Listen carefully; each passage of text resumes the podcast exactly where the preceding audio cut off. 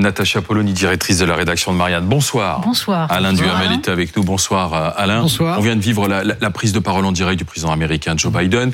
Une nouvelle prise de parole aussi du président de la République Emmanuel Macron que l'on entend aux Nations Unies depuis ces dernières heures appeler au, au sursaut collectif des nations, dénoncer la Russie et ce qu'il appelle le retour à l'âge des impérialistes. Ça veut dire que le président de la République française est en train de changer de ton, Alain Duhamel. Ah, de ton, il y a un durcissement incontestable. D'ailleurs, le, discours d'hier euh, dénonçant la tentation de l'impérialisme, du colonialisme, etc., était ferme et malheureusement prémonitoire, compte tenu de ce qu'a dit Poutine aujourd'hui.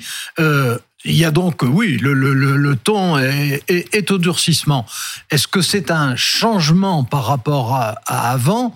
Euh, Ça fait quand même un bon moment que euh, vis-à-vis de Poutine, il était de plus en plus critique et il a fait partie, depuis le départ, de ceux qui poussaient à des sanctions. On peut discuter sur l'efficacité des sanctions, on peut discuter aussi d'ailleurs sur l'efficacité de sa tentative de médiation, même si ça a peut-être servi un peu quelque chose sur le nucléaire, mais enfin bon, c'est la Turquie qui occupe le siège qu'il aurait voulu pouvoir occuper lui-même.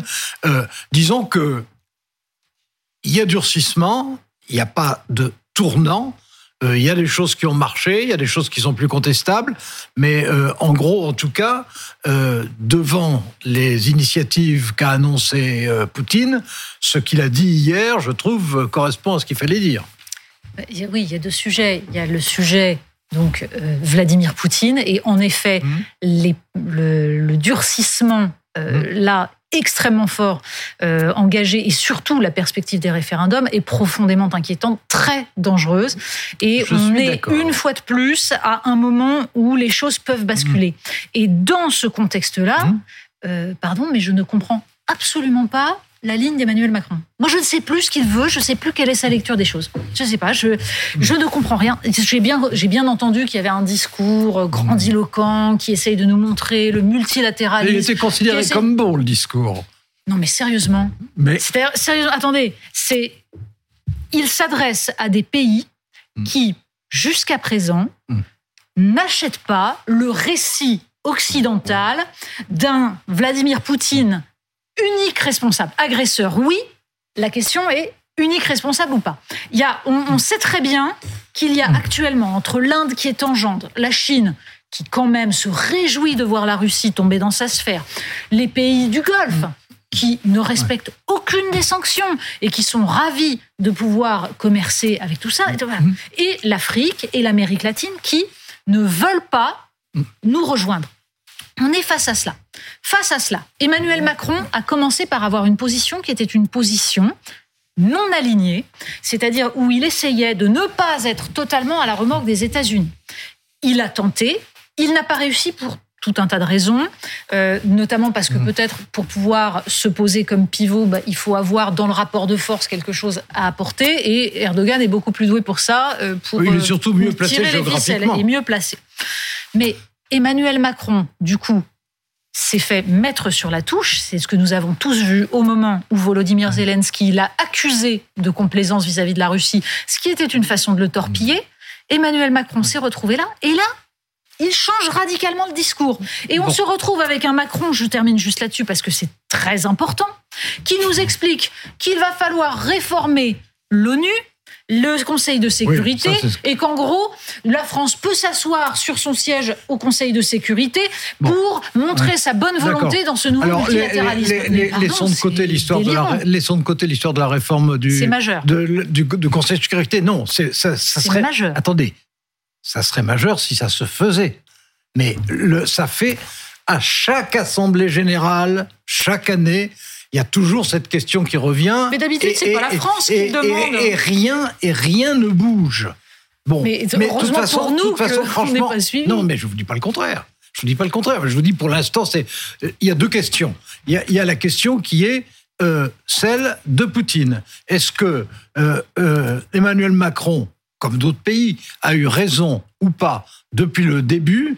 De dire on, ne peut pas accepter l'invasion de l'Ukraine, on ne peut pas accepter la remise en cause de son indépendance, on ne peut pas accepter une volonté d'annexion, et donc il faut prendre des sanctions. Bon, euh, c'est une ligne qu'il a depuis le début, à laquelle il a toujours participé, et qui est une ligne qui donne en tout cas suffisamment euh, d'effet pour qu'aujourd'hui, Poutine soit obligé de passer à une autre étape. Et ça, c'est l'autre, évidemment, l'autre aspect des choses, et qui est évidemment le plus important. C'est que euh, aujourd'hui, euh, on, on, entre de nouveau dans une période de la guerre froide. On entre de nouveau dans une période où euh, les questions nucléaires est oui, posée on espère qu'elle restera froide la guerre. Non, mais attendez, moi aussi. Je suis pas... mais, non... Attendez, parce que je vous ai bien laissé écouter et développer votre point de vue, donc je développe le mien.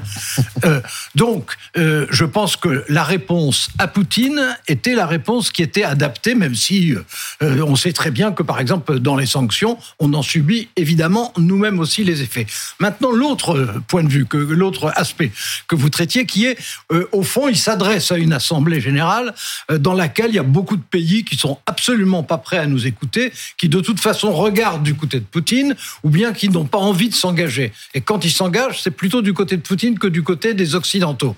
Bon, ça c'est la vérité. C'est pas, ça n'est, pas euh, Emmanuel Macron qui l'a créé, ça n'est d'ailleurs même pas non plus euh, Joe Biden. Ce qui l'a créé, c'est le résultat d'une évolution depuis malheureusement des années et des années. Et ce qui se passe aujourd'hui, c'est qu'on est effectivement dans une phase complètement nouvelle dans laquelle, d'un côté, le péril nucléaire redevient quelque chose de concret j'espère pas d'immédiat, mais on peut, on peut même pas l'écarter, et où d'autre part, l'Occident qui dominait les Nations Unies et qui dominait d'ailleurs le monde, aujourd'hui est minoritaire et isolé. Alors, l'Occident est en effet minoritaire et isolé, et l'urgence serait de réfléchir à la notion même d'Occident. Parce que si nous sommes dans cette situation-là, c'est parce que depuis la chute du mur de Berlin, les Européens ont refusé de voir que leurs intérêts n'étaient pas forcément ceux des États-Unis. Et ils se sont laissés totalement enfermés là-dedans. Et ce qui m'étonne, euh, c'est qu'Emmanuel Macron, pardon, je termine. Ce Non, qui m'étonne, c'est qu'Emmanuel Macron semblait avoir cette lecture-là. En fait, je pense qu'il l'avait. Et il a tenté de la mettre en œuvre, c'est-à-dire de pousser l'Union européenne face à cette agression. Et il a évidemment dénoncé l'agression comme tout le monde à juste titre et désigné euh, Vladimir Poutine comme le seul criminel dans cette affaire, nous sommes tous d'accord. Le problème n'est pas là. Le problème est de savoir comment se situe l'Union européenne.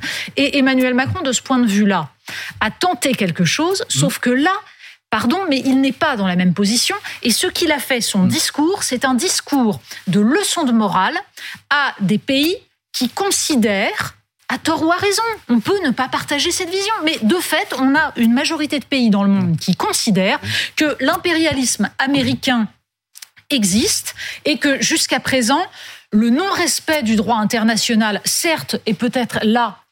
Pour nous, c'est évident, c'est évidemment Vladimir Poutine qui a violé la, charte de l'ONU, mais eux, ils considèrent que les États-Unis l'ont fait en leur temps et que curieusement, ça n'a pas enclenché ce genre de réaction.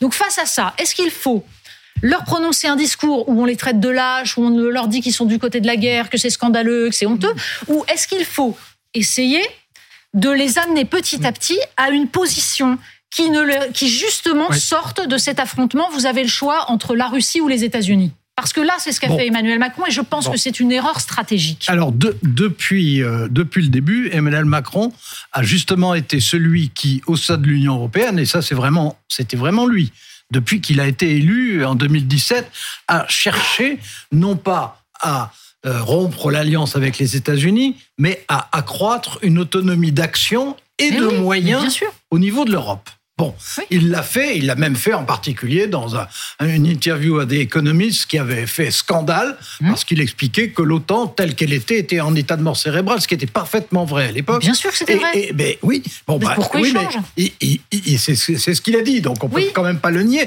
Et à Non, je partir dis qu'il n'y a de- pas de et- et- continuité. Et, à partir de ça, il a essayé de relancer non pas une défense européenne dont on sait très bien qu'elle ne se fera pas, en tout cas pas avant des décennies, mais une défense au sein de l'Europe avec une autonomie. Bon, euh, il- est, mais ça, ça n'est pas nouveau.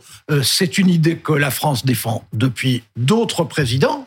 C'est une idée que la France, d'une certaine manière, en réalité, défend depuis Mitterrand. Cette idée-là, euh, c'est vrai que on est en Europe assez isolé sur ce point. Et c'est vrai qu'on n'arrive pas à faire bouger. Alors il y a des petits pas qui se font dont on se félicite, mais ils sont évidemment secondaires. L'autre chose dont vous parliez, qui est euh, la façon de s'adresser aux pays qui, sans être pro-soviétiques, sont en tout cas euh, et ont pris, ont pris des, des euh, distances considérables vis-à-vis des Occidentaux. C'est vrai que les Occidentaux ont mené le jeu pendant des décennies.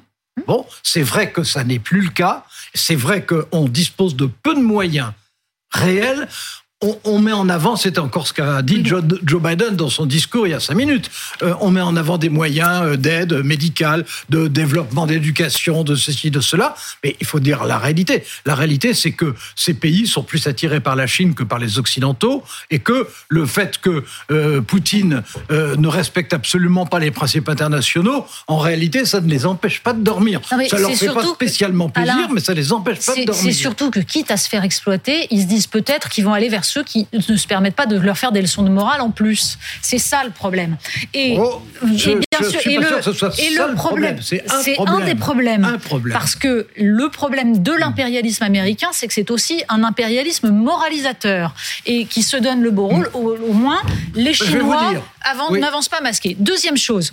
Deuxième chose le paradoxe du discours d'Emmanuel Macron, et c'est cela qui me pose problème, c'est qu'il adopte totalement la lecture américaine de ce conflit et de l'histoire récente, donc construit un monde en noir et blanc, où en gros il y a que deux côtés de la barricade, choisis ton camp camarade, mais en même temps, il vient expliquer que pour amadouer les pays non alignés pour l'instant, on va leur faire miroiter une réforme de l'ONU dont l'unique conséquence, attendez, laissez-moi terminer, dont l'unique conséquence, c'est parce que l'envie de répondre et que ça va s'arrêter.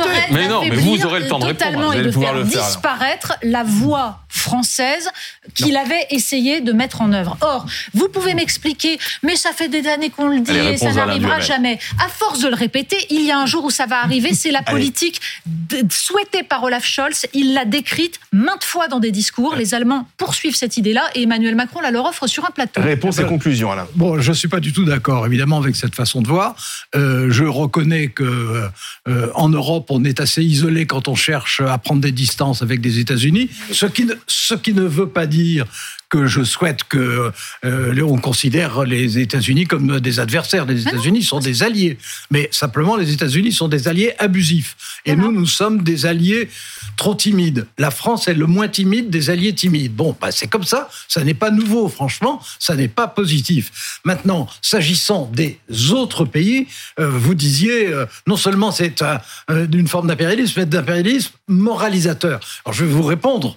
quand on pense à ce que vient de faire Poutine, j'aime mieux un impérialisme moralisateur qu'un impérialisme sanguinaire. Demandez aux Irakiens. Mais non, mais je, je, je, n'ai pas particulièrement approuvé la guerre en Irak. Ben oui, et ben oui, bon. Mais donc, c'est quelque chose. Aujourd'hui, on est dans une phase dans laquelle on vient d'entrer de nouveau, et ça, c'est récent, dans une période de glaciation nucléaire. Et c'est une période euh, dans laquelle on est en train de s'apercevoir que parmi les pays dits en développement, c'est-à-dire quand même les trois quarts des pays du globe, euh, la voix de l'Occident est en train d'être rejetée et que la voix de la Chine d'abord, plus celle de plus accessoirement celle de la Russie sont celles qu'on entend le plus. Bon, la France a fait ce qu'elle peut selon ses moyens pour essayer d'avoir une tonalité discordante. Eh ben, c'est vrai que la France seule euh, a des difficultés face à l'ensemble du globe qui est en train de tourner de 45, 90 ou 120 degrés. Merci Natacha Polony, merci Alain Duhamel.